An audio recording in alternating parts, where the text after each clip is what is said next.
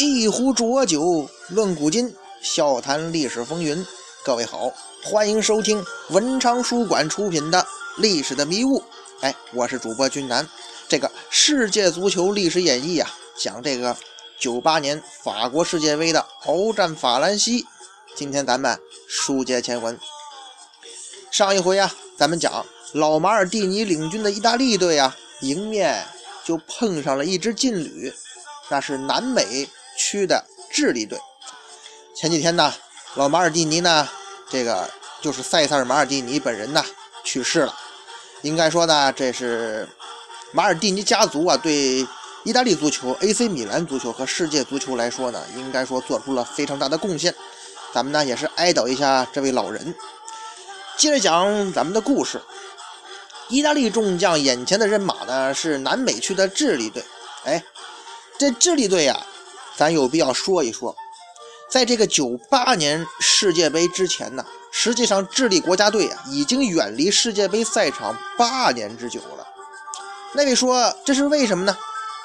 是不是因为这智利队实力太弱，从南美区出不了线呢？嘿，那是中国队，人家智利队呀，他还真不是因为实力差没法从南美出线。这个事情的由头呢，是一桩世界足球的历史公案。这话要说呢，就得说到一九八九年了。相信那个时候吧，咱们很多听众可能还没出生呢。在一九八九年，有一场一九九零年意大利世界杯的南美区预选赛。当时啊，这场比赛在巴西的里约热内卢进行。在八九年那支智利队啊，他们面临的形势是什么呢？他们只需要在客场击败这个巴西队，就能进军意大利世界杯了。可是。人家这巴西队桑巴军团的主场，你哪支球队敢说能轻易攻破呀？起码在一四年世界杯德国人赢那七个球之前，谁都不敢这么说吧。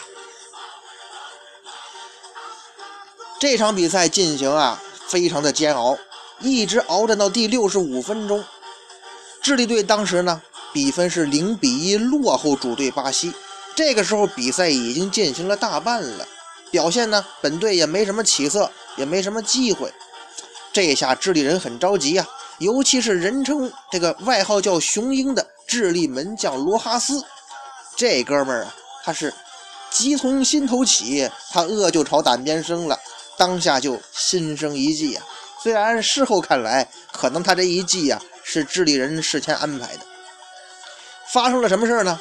就是这个巴西队这个主场那个氛围是非常喧闹的，而且那个时候呢，里约热内卢的主场啊，巴西人那时候，呃，就是有那种站席，就是说可以站着去观看比赛的。你想这样的站席吧，容纳人更多，秩序更混乱，就容易出事儿啊。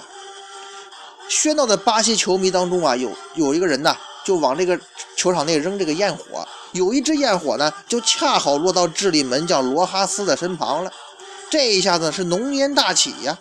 忽然间，哎，在这股浓烟当中啊，这位罗哈斯啊，居然是瘫倒在地了。众人是一阵错愕呀。可就在这个时候呢，罗哈斯啊已经被担架抬出球场了。再一看担架之上，这罗哈斯那头啊、身上赫然都是红色液体呀！哎呀嘿，流血了。难道说这罗哈斯被扔下来的焰火所伤了呀？所以说血流这么多呀，伤成这样了。罗哈斯受伤，人家智利队不干了。你看，你们主场太过分了，把我们这门将伤成这样。得得得，既然欺我这客队到这程度，咱呢罢赛了。哼，咱这里交代一句哈，这件事儿这个时候，如果说这罗哈斯真的是被巴西球迷的焰火给伤了，那按照这个规则哈。当时这个一球落后的智利队呀，反而将因为这个原因呢，被判罚这场比赛获胜。智利队既然就等于说战胜了巴西队，那他就将如愿出现在意大利的世界杯赛场了。再说呢，这件事是事发突然呢，于是这场比赛就提前结束了，等待这个判决的结果。俗话说：“天网恢恢，疏而不漏啊。”中国有句老话：“若要人不知，除非己莫为。”之后啊，最终的调查结果证明了真相什么呢？这件事儿是智利队和罗哈斯啊早有预谋。他那个罗哈斯身上头上那些白色液体啊，并不是他淌流的血，哎，人家提前啊准备好的，反正是演了一出流血的戏呗。可是啊，你是要为要为你这种行为付出代价的。国际足联呢就发了一纸禁令，将这个智利队不但是剥夺了参加意大利世界杯的比赛资格，禁止而且禁止参加九四年的世界杯预选赛。哎，至于这位事件的主角罗哈斯呢，则除了这个终身禁赛的极刑啊，直到好像。最近前几前些年吧，罗哈斯早已经退役了，年纪也大了，才被允许进入这个球场。反正代价也蛮沉重的吧。这样一来，智利队就远离世界杯赛场八年之久了。从这件事儿，咱们可以得出一个道理啊：这天底下这事儿吧，人在做，天在看，咱不能不存这个敬畏正道之心呢，是吧？不做亏心事，不怕鬼叫门。足球这种事儿吧，它肯定不会高于生死。但是呢，你也不能高于诚信呢，这是万古不变之真理。纵然说你面前有巨大利益的诱惑，任何在球场之上弄虚作假的人，你就算暂时得逞，恐怕最终难逃天谴呐。这说话间，那就是八年前的事儿了。这八年的时间，人家智利队那也是闭功修炼呢。哎。所以说呀，由于他很没有出现在世界大赛的赛场上吧，对于世人来讲，他现在的水平，真实水平到底怎么样，还真是不好说。咱书中代言哈，其实啊，人家智利人这个时候倒真真是练出了不少内功啊。别的不说吧，就说这智利队的锋线，呃，曾经在西班牙国家德比当中代表皇马面对巴萨上演帽子戏法的那位。恐怖伊万·萨姆拉诺，哎，跟这个新科的南美足球先生萨拉斯两个人呢，组成了是令人闻风丧胆的智利双萨组合呀。说到这双萨吧，这二位在这个美洲杯以及南美区预选赛当中啊，早就把这美洲各队杀的是胆战心惊啊。这次来到世界杯赛场，试问怎么会错过这扬名立万的机会呀？这双萨当中啊。年龄比较长的那位萨莫拉诺，这个时候呢，已经在国际米兰效力了。而萨拉斯呢，下赛季也即将前往意甲效力拉乔，转会费高达是一千五百万英镑啊！也就是说，智利双萨即将会师意甲联赛。俗话说，无巧不成书啊！既然这两位在意甲联赛要效力的双萨组合，世界杯第一场比赛的对手正是来自亚平宁的蓝衣军团。嘿虽然说这双萨组合威名远扬，可是你得分跟谁比呀？不是，咱这智利队这整体实力，你综合来看，那肯定还是比不了这强队意大利呀。这时候呢，双方是列兵于场上，哎，就展开了厮杀。比赛刚刚开始十分钟啊，还是意大利人厉害，率先取得进球啊。那这意大利队呢，这个当时的主帅老马尔蒂尼呀。在首发阵容当中做了一个调动，就是用这个老将罗特巴乔顶替了斑马王子皮耶罗。实际上这件事儿，哎，这个这个人员调配啊，在当时来看是颇为令人意外的，因为那个时候的皮耶罗呢状态非常好，在意甲联赛当中啊是足以跟罗纳尔多相提并论的球星。哎，那时候的皮耶罗呢正处在自己人生中的第一个巅峰时期，但是皮耶罗由于这个伤病，然后状态也不是很好，所以呢。反正马尔蒂尼出于各种考虑吧，在首发阵容当中启用了老将巴乔。咱说这老巴乔老王子也果然是回报了老帅的信任。这个进球啊，是经典的意大利式反击。队长马尔蒂尼后场长传，这是小马尔蒂尼哈。只见这个忧郁王子巴乔啊，面对这记长传，他周围这个时候已经有了两名智利后卫的包夹，但是巴乔啊没有停球，看准来球之后，直接呢用脚弓一推，哎。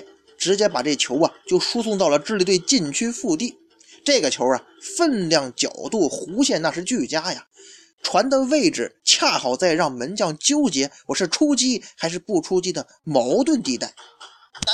那这球咱是出击还不出击呀？嗨，智利队门将塔皮亚这时候他已经没机会去思考这个问题了。为什么呢？因为一个意大利队身穿白色球衣的旋风旋风之人呢，已经杀奔到了塔皮亚身前。只见这个人呢，左脚低射，塔皮亚扑救不及，这球啊，应声入网了。嘿，进球的是谁呀？正是这意大利队的头号大杀器前锋维埃里。场边的老马尔蒂尼一看进球了，也是非常兴奋呢。你看，我用人用人用巴乔传球，维埃里进球，可见啊，我用人我这个正确的用人得到了验证啊，心中那是十分安慰嘛。这球一见，意大利球迷那也是欢呼不止啊，就心中想啊，你说你智利队固然说有双萨组合。可也比不了我这亚平宁军团战将如云呢。哎，萨拉斯，你就算是南美足球先生又怎么样啊？既然说你要登陆咱意甲效力嘛，那就先尝尝咱这意大利球员的厉害。那一球落后，咱就再说这这位南美足球先生萨拉斯。此前呢，萨拉斯其实已经跟随合唱队横扫南美赛场，夺得解放者杯冠军了。萨拉斯这个人呢，个子不高，哎，不是那种一米八多的大个儿，就典型的南美球员，跟现在这特维斯啊有那么点像啊。萨拉斯虽然个子不高，但是他身体强壮，弹跳惊人，个子不高却经常有头球破门的作品，嘿，而且呢，速度技术都非常出色，射门呢也不错。人家萨拉斯刚刚加冕南美足球先生，马上要去到意大利联赛效力，他怎么会在此刻？受这个下马威呢，而智利队呀，也是训练有素啊，先丢一球，时间还有，也并不慌乱。这之后啊，智利人跑动积极，拼抢卖力，反而说在场面上慢慢的有点压制意大利人。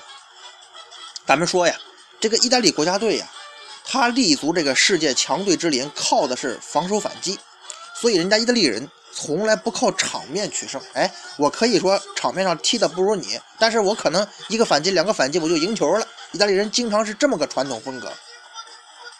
但是呢，你看智利队的场上表现来说呀，观众也好，球员也好，教练也好，都得出一个结论呢：智利人明显是被低估了。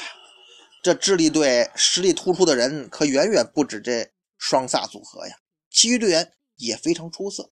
哎，人说智利人八年磨一剑。这番前来，那果然不俗啊。不过这一比零的比分呢，还是保持到了上半时快要结束的时候。意大利人似乎可以带着这领先优势进入休息室了。尽管说这马尔蒂尼领衔的混凝土防线呢，一度让这双萨组合是无法施展。可是，在这个上半场快要结束的敏感时刻，这时候人呢思想上会稍微有点放松，还是让这位萨拉斯啊找到机会了。伤停补时第三分钟，智利队的最后一个进攻机会，一个前场左路的角球。咱说这双萨组合呀，俩人都不是那种不像挪威队那种身高马大类型的球员，所以说这角球啊，他并没有开向门前让他们去争顶，没有高点嘛，而是开向了这个大禁区内侧一点的地方，哎，有点向外旋。这个球啊，意大利队防守啊有点大意，低估了这个角球的威胁。这时候呢。就是这个皮球落点人丛当中，一个红色身影飞起，哈，弹跳惊人呢，力压比自己身高要高的这力后卫，头球攻门，谁呀？正是那恐怖一万萨姆拉诺。哎，萨姆拉诺啊，也是个弹跳力非常出色的球员呢。萨姆拉诺顶这球啊，力道十足，但是咱们说了，皮球开的落点靠外，所以说离门有点远，你不可能说直接顶门里去。这时候，但是他这一顶吧，引起了这个门前的混乱。这时候禁区里边是人多腿杂呀，这球啊，居然是砸到了智利队八号阿库纳的身上，又弹起来了。哎，他这一弹，这一变线吧，起到的效果是什么呢？把那意大利门将帕留卡晃了一下，哎，没想到突然球路变了，这下帕留卡一下子呆在了门线上没动。他这没动不要紧呢，这时候那萨拉斯怎么会放过这种机会呀？只见这萨拉斯啊，在禁区人群当中如闪电般迅速反应，准确判断皮球轨迹，及时抢点啊，倒地就是一记铲射。尽管他铲射的时候身旁还有意大利队员在干扰，可是他的动作依然是敏捷而迅猛啊！这萨拉斯真是彪悍呐！果然，这记铲射呢，正是在帕留卡发愣的时候出现的。帕留卡愣过神的时候呢，球已经在网底了。智利双萨发威了。比分一比一战平。进球之后的萨拉斯呢，开始奔跑庆祝了。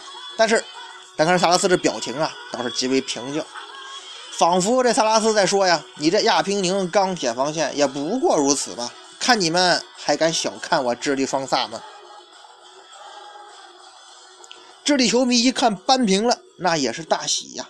光头主帅阿克斯塔那是极为兴奋呐，挺身挥拳来个拳击庆祝。至此呢。这上半场比赛结束，双方一比一战平收兵。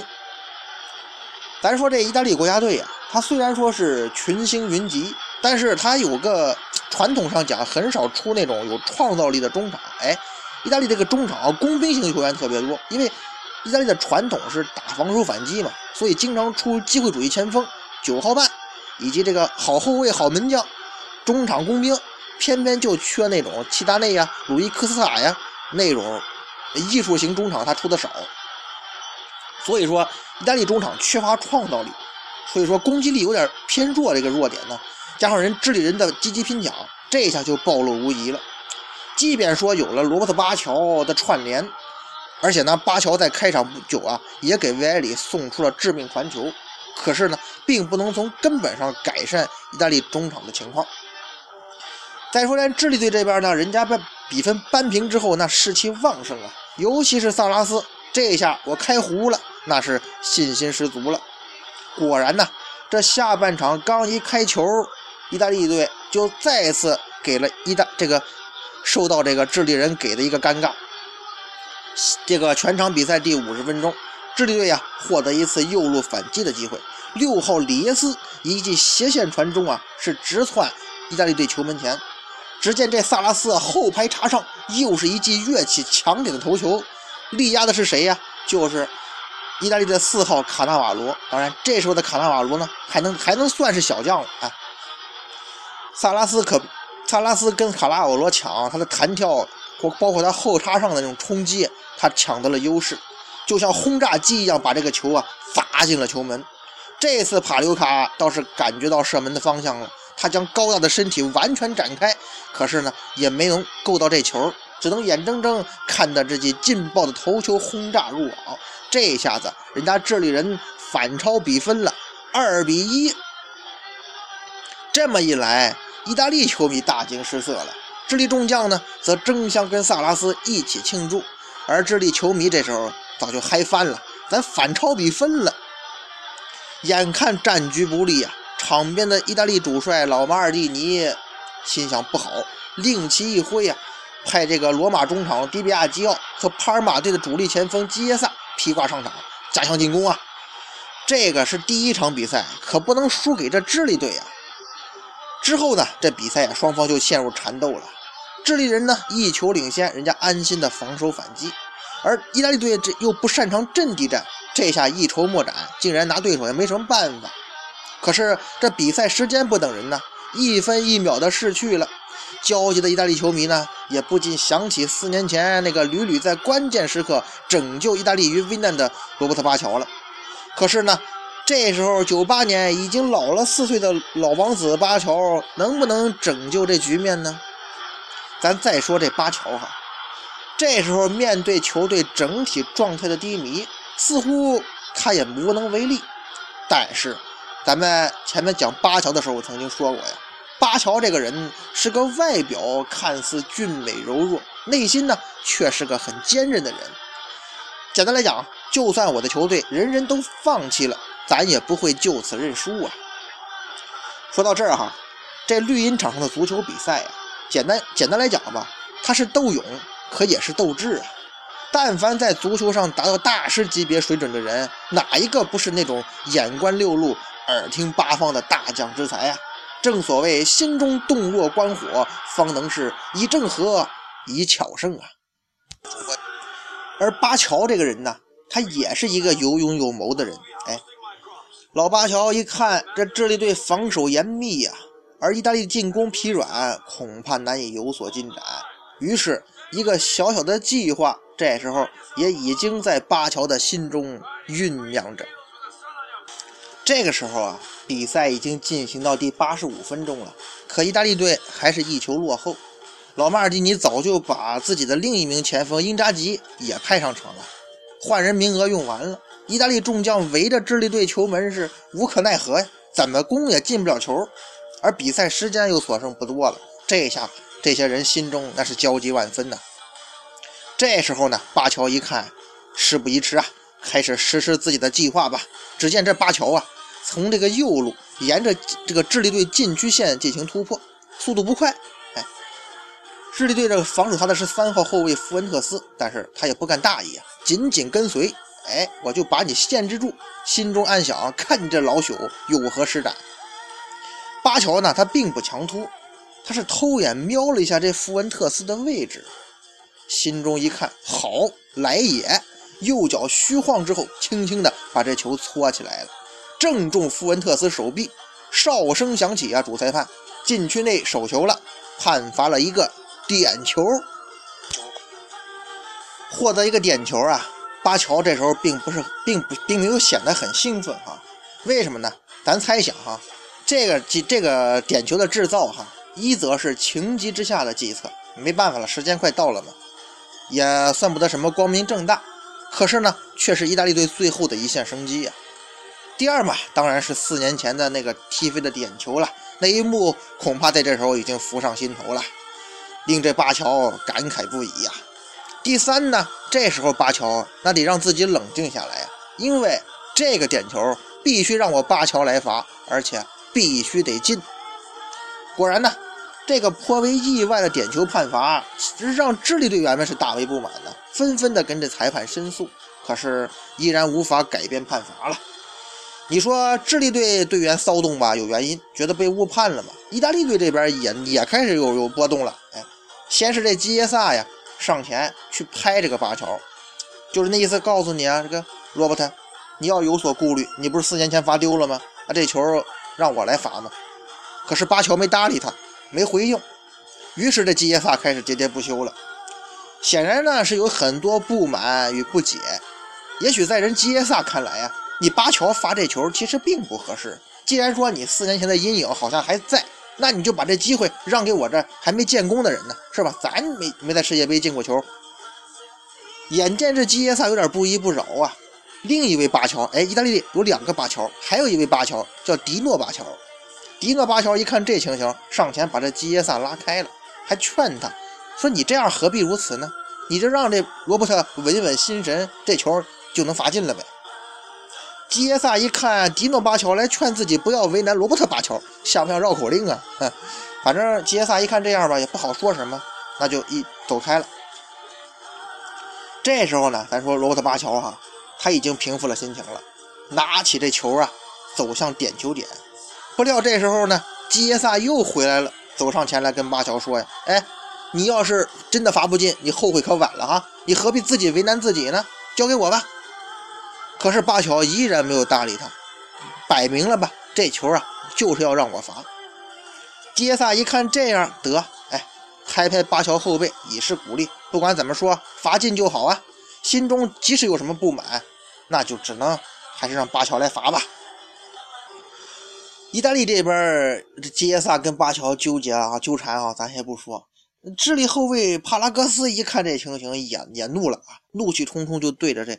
正准备这个罚点球的巴乔就说呀：“说你以为尔等以为哈，这骗来的点球有什么可光彩的？你们还在那儿就婆婆妈妈纠纠结结的是吧？你别忘了当初四年前的玫瑰碗，我看呢，你当初罚不进，当初罚不进，当初罚丢了是吧？这次啊，你也罚不进，更何况这球还是你骗来的呢？虽然说呀，队友也絮叨，对手也在身旁絮叨，但巴乔这时候呢。”可是屏气凝神呐，眼里不想别的了。哎，他眼里只有这足球，心里头不想别的，不为所动啊。这巴乔是助跑停顿，右脚推射，这球啊直飞球门左下角。智利国门塔皮亚这哥们儿也是身手矫健呐，这球啊他还真判断对方向了，就是在自己身体的右侧，就往这右侧扑去，差了一点点呢，这球还是进网了。场上比分。二比二，巴乔又一次在最后时刻拯救了意大利队，双方战平了。这球一进，意大利球迷那是兴奋不已呀，纷纷是欢呼起来了。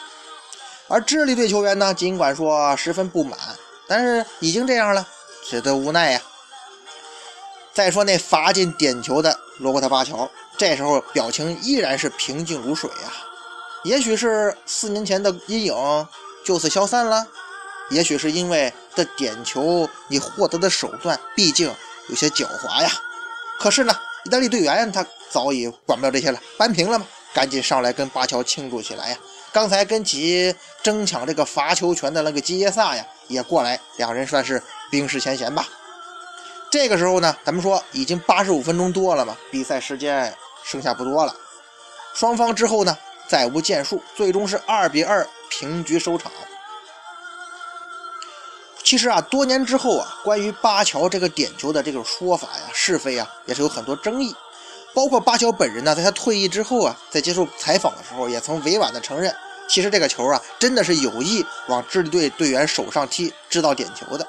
毕竟那时候比赛时间所剩不多啊，球队又落后，属于情急之下的计策呀。可是这种计策啊。时过境迁，物是人非，当日之事今天就成了笑谈了。多年之后，人们更多记住的，哎，不是这个什么获得的手段多么多么狡猾，而是那个在对手喋喋不休的干扰之中，依然勇敢的去主罚那个救赎点球的罗伯特巴乔。也许这个点球并不能真正抚平巴乔当初在玫瑰碗痛失世界杯的心中之伤，可是咱得说。以面对挫折与失败，敢于在跌倒的地方重新站起来的人，那才是真男儿，真豪杰呀！巴乔获得点球的手段也许有些狡猾，但是毕竟是在规则范围之内。所以说呀，跟罗哈斯那种行为相比，他这算不了什么，呃，不道德，只能说是足球场上的正常情况。